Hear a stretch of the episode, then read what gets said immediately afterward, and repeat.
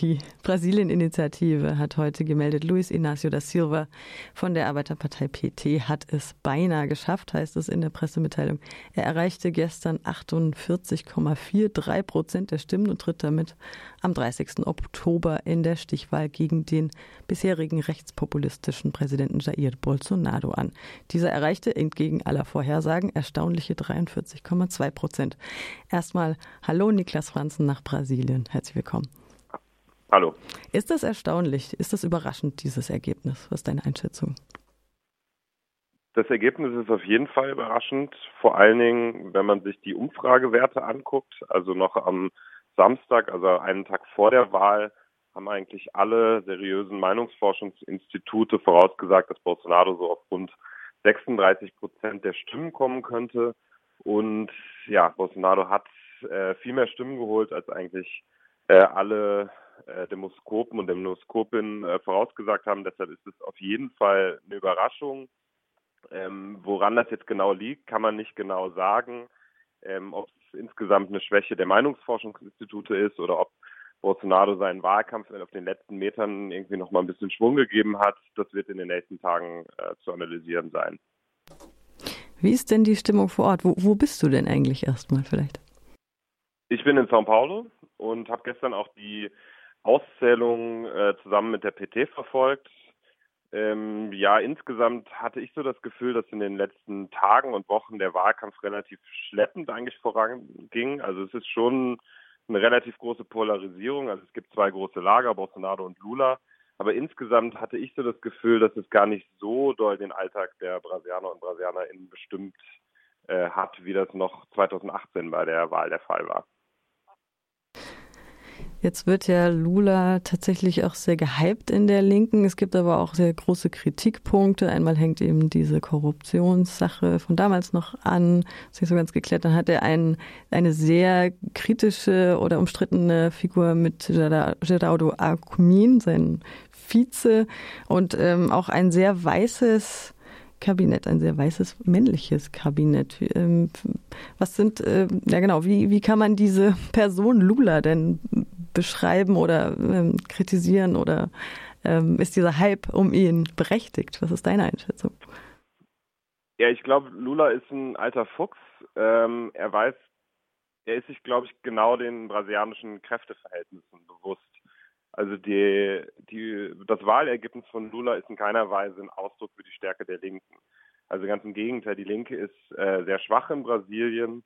Und ähm, ja, das führt halt dazu, dass Lula eigentlich darauf angewiesen ist, breite Allianzen zu knüpfen. Also das hast du ja gerade angesprochen, er hat einen Konservativen zum Vizepräsidentschaftskandidaten ernannt. Das hat zu relativ viel Unmut äh, bei sozialen Bewegungen und auch bei linken AktivistInnen geführt. Ja, aber ich glaube, jetzt im Nachhinein, Herr Wahl, zeigt sich, dass es wahrscheinlich äh, die beste Taktik gewesen ist, weil es für äh, Lula extrem wichtig ist, Stimmen auch der konservativen Mittelschicht zu gelingen.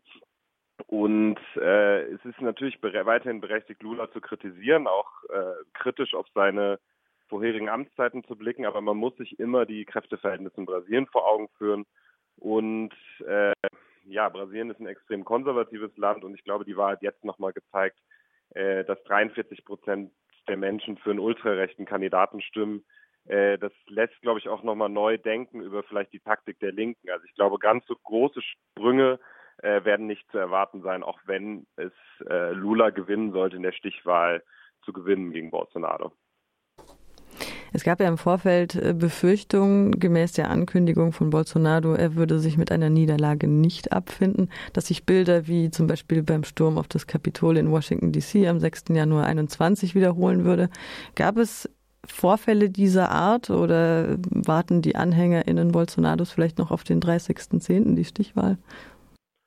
Ja, ich würde sagen, aufgeschoben ist nicht aufgehoben. Also gestern war das Wahlergebnis für Bolsonaro erstmal ein Erfolg. Das wird er so nicht sagen, weil er natürlich weiterhin Skepsis an den äh, ja, demokratischen Institutionen verbreitet. Und für ihn ist ganz wichtig, ist äh, weiterhin in diesem, ja, in diesem provozierenden antidemokratischen Modus zu bleiben. Also er hat vor der Wahl immer gesagt, dass er den, äh, den, ja, den Umfragen nicht glaubt, dass alles andere als ein Wahlsieg in der ersten Runde äh, unrealistisch ist, dass er irgendwas nicht mit rechten Dingen zugehen würde. Ähm, und jetzt ist es halt so, dass er in die Stichwahl eingezogen ist. Gestern hat er sich erstaunlicherweise relativ zurückgehalten in seiner Ansprache. Und äh, ich glaube, es läuft jetzt einfach auf einen großen Showdown hinaus. Also ich kann mir vorstellen, dass wenn Bolsonaro die Wahl verlieren sollte in der Stichwahl gegen Lula, dass er versuchen wird, die Wahlergebnisse anzuzweifeln, dass er seine radikalisierten AnhängerInnen äh, aufpeitscht und dass es auch Bilder geben könnte, wie am äh, wie man die am äh, wie man den beim Kapitolsturm in Washington erlebt hat, als völlig radikalisierte AnhängerInnen von Trump äh, ja das, das Kapitol besetzt haben. Also ich glaube, man muss sich auf einiges gefasst machen und es werden auf jeden Fall sehr äh, harte vier Wochen jetzt. Also ich, die brasilianische Gesellschaft ist sowieso sehr gespalten und ich glaube, das wird ein sehr, sehr erbitterter Wahlkampf, wo es jetzt auf diesen großen Showdown zwischen äh, Lula und Bolsonaro hinausläuft. Der Soziologe Andreas Kemper hat gerade auch noch auf Twitter verkündet, was kaum jemand weiß. Auch die Königsfamilie ist noch relevant. Es gibt jetzt erstmals einen Vertreter im Parlament, den Bolsonaro gerne zu seinem Vizeminister gemacht hätte, der zugleich die monarchistische Verfassung zurück will. Kannst du dazu vielleicht noch ein paar Worte sagen? Äh, ich glaube, die hat es immer schon gegeben. Ich habe auch mal Interviews mit solchen äh, MonarchistInnen geführt auf einer Demonstration. Das ist ein ziemlich skurriler Haufen die haben äh, gesellschaftlich aber keinerlei Relevanz und ich würde das jetzt auch nicht überbewerten. Also äh, es gibt solche Traditionen in Brasilien. Wie gesagt, Brasilien ist ein extrem konservatives Land. Aber ich werde jetzt ein bisschen zurückhalten, damit das jetzt irgendwie als, ein größeres, als eine größere Tendenz zu sehen. Also ich glaube, es gibt andere Probleme, die wichtiger sind, als jetzt mit solchen äh, vereinzelten äh, MonarchistInnen zu beschäftigen. Zum Beispiel die heftige Inflation, die Wirtschaftskrise und natürlich auch wieder Hunger jetzt in den letzten Jahren, was ähm, auch als Bolsonaros Misswirtschaft tatsächlich auch oft gedeutet wird. Wenn Lula dann am 30.10. tatsächlich als Sieger hervorgehen sollte, was erwartet ihn?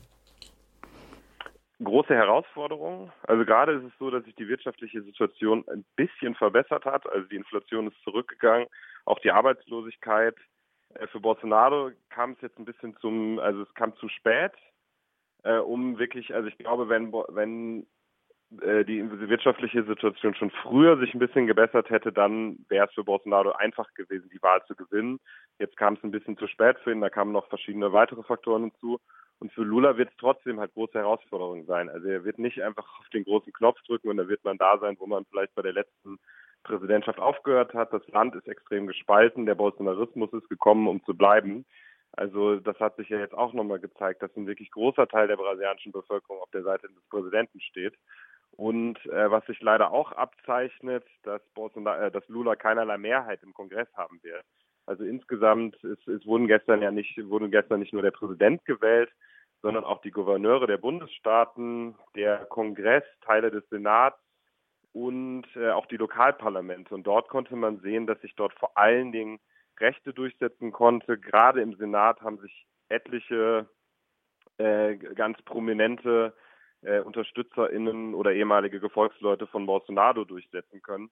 Das bedeutet, dass der Spielraum für wirklich größere Veränderungen für Lula sehr klein sein wird, weil er eben auf breite Koalitionen angewiesen ist und weil die Rechten ihm auf jeden Fall ähm, ja, weil es auf jeden Fall scharfen Gegenwind äh, von, von ganz rechts geben wird für ja, eventuelle progressivere Veränderungen durch Lula.